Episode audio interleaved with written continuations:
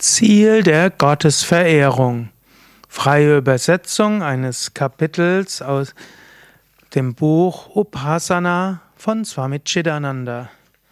Der große Meister hat viele Vorträge gegeben. Diese wurden aus Anlass seines hundertsten Geburtstages in kleinen Büchlein niedergeschrieben, zusammengefasst von einer seiner engen Schülerinnen, Swami Savamangalananda und ich werde eine freie Übersetzung aus einem Kapitel dieses Buches machen und das ist ein, die Übersetzung eines Morgenvortrags aus dem Jahr 1992. Swami Chidananda sagte, das Ziel der Gottesverehrung. Ehrerbietung dem Höchsten, der allgegenwärtigen göttlichen Wirklichkeit, Ehrerbietung dem universellen Bewusstsein, der kosmischen Wirklichkeit, die die eine unveränderliche Wirklichkeit ist hinter allen sich verändernden Namen und Formen. Möge seine göttliche Gnade über euch allen sein. Liebevolle Ehrerbietung an die spirituelle Gegenwart unseres heiligen Meisters Gurudev Swami Shivanandaji Maharaj, wegen dessen Lehren wir überhaupt hier sind. Im Ashram haben wir regelmäßig Rituale der Gottesverehrung, Pujas. Wir haben uns verbunden immer wieder in Gottesverehrung. Wir verehren Gott und wir verehren den Guru. Aber warum machen wir solche Rituale der Gottesverehrung?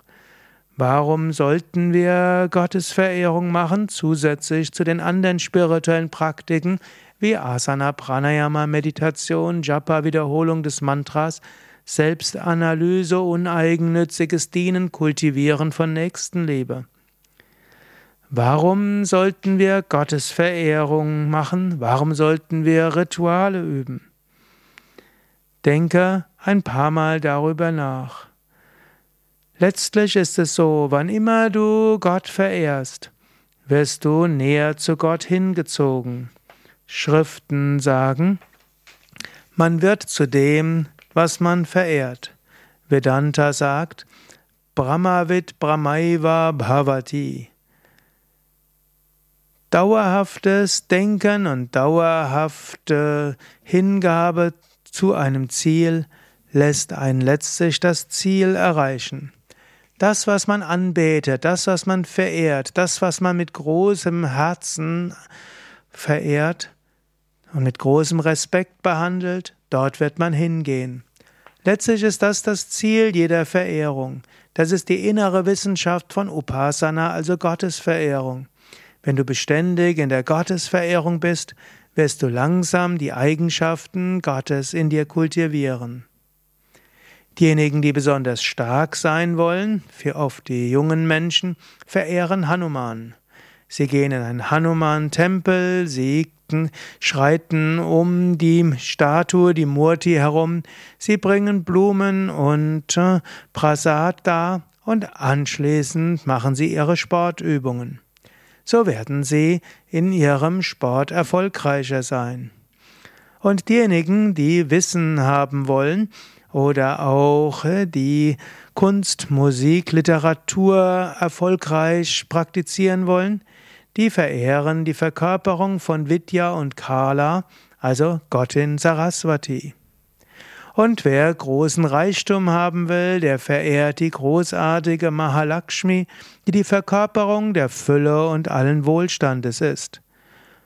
Und diejenigen, die in der Meditation voranschreiten wollen und in ihren spirituellen Praktiken, die die Fähigkeit zur Entsagung und zur Leidenschaftslosigkeit kultivieren wollen, die meditieren über Shiva.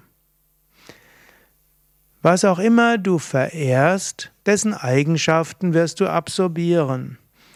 Daher gibt es so viele verschiedene Formen der Gottesverehrung. Gott hat so viele verschiedene Eigenschaften und Manifestationen. Und je nachdem, welche Eigenschaft Gottes du in besonderem Maße in dir kultivieren willst, so wirst du deine Gottesverehrung gestalten. Derjenige, der jeden Tag Gott verehrt, wird letztlich Gottes Gnade bekommen. Er wird die Eigenschaften Gottes äh, aufnehmen, absorbieren, trinken. Schließlich wird er wie Gott werden. Das sind die Resultate von Bhagavad Bhakti, Bhagavad Upasana, also die Hingabe an Gott, die Verehrung von Gott.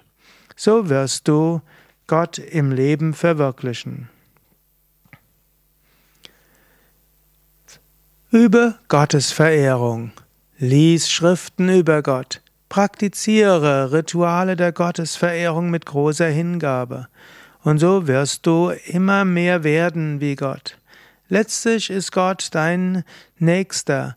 Letztlich ist Gott dein nächster Angehöriger, dein engster Freund. Auf eine gewisse Weise sind wir Teil Gottes und wir sind wie Gott.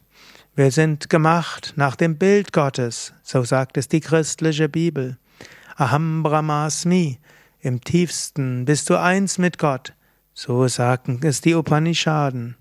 Und so sind wir Teil von Gott und letztlich eins mit Gott. Schrittweise werden wir unserer Göttlichkeit bewusst und unserer Beziehung mit dem kosmischen Wesen, indem wir Gott verehren. Indem wir uns näher, dem Guru nähern, werden wir ideale Sadhakas und ideale Aspiranten.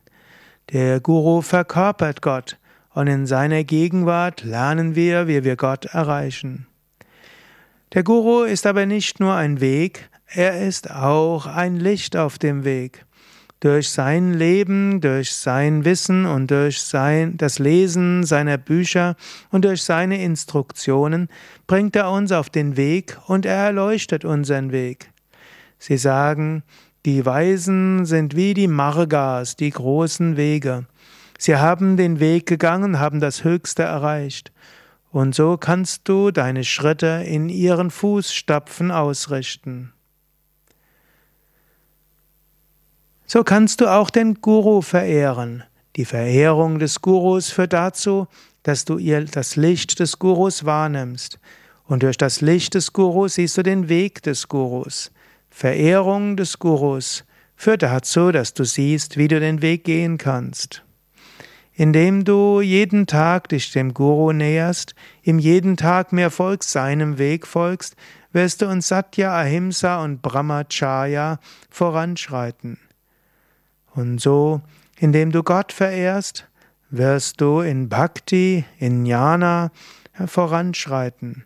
Und so wirst du den spirituellen Weg gut gehen können den Weg von Vedanta, den Weg des Mitgefühls, den Weg der Hingabe.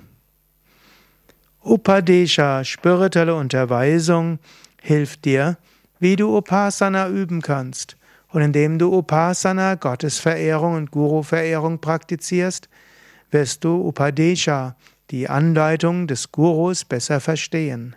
Und so wird, ist der Guru der Weg, das Licht auf dem Weg und mit der Verehrung Gottes und der Verehrung des Gurus siehst du dieses Licht. Mögen wir daher das höchste Wesen immer wieder verehren, mit tiefem Herzen und mit dem großen Gefühl der Gegenwart des Gurus. Was sollte man tun, wenn man den Guru nicht physisch neben sich hat? Swami Shivananda hat 1963 seinen physischen Körper verlassen. Was kannst du machen, wenn du Swami Shivananda verehren willst? Wenn der Guru körperlich abwesend ist, dann kannst du ihm trotzdem sehr nahe sein. Denn je näher du seinen Lehren bist, umso näher bist du auch seiner Gegenwart. Und je näher du dich dem Guru fühlst, umso größer ist das Licht des Gurus. Daher Praktiziere die Lehren des Gurus, lies seine Bücher, verehre den Guru. Und so ist es, als ob du den Guru fast physisch neben dir spürst, in dir spürst, hinter dir spürst, über dir spürst. Und je mehr du dein Sadhana machst mit dem richtigen Verständnis, umso besseren Fortschritt wirst du machen, umso mehr wirst du voranschreiten zum großen Ziel der spirituellen Vollkommenheit, zur Gotteserfahrung. Dafür bist du hier auf diese Welt gekommen. Dafür lebe. Das wirst du erreichen. So wird dein spirituelles Leben erfolgreich sein. übe Gottesverehrung, übe Guru-Verehrung. Lies die großen Lehren, befolge sie, gehe den spirituellen Weg und möget ihr alle das Höchste erfahren. Soweit die Worte von Swami Chidananda aus dem Büchlein Upasana, das Kapitel Das Ziel der Gottesverehrung. Mein Name Sukadev von www.yoga-vidya.de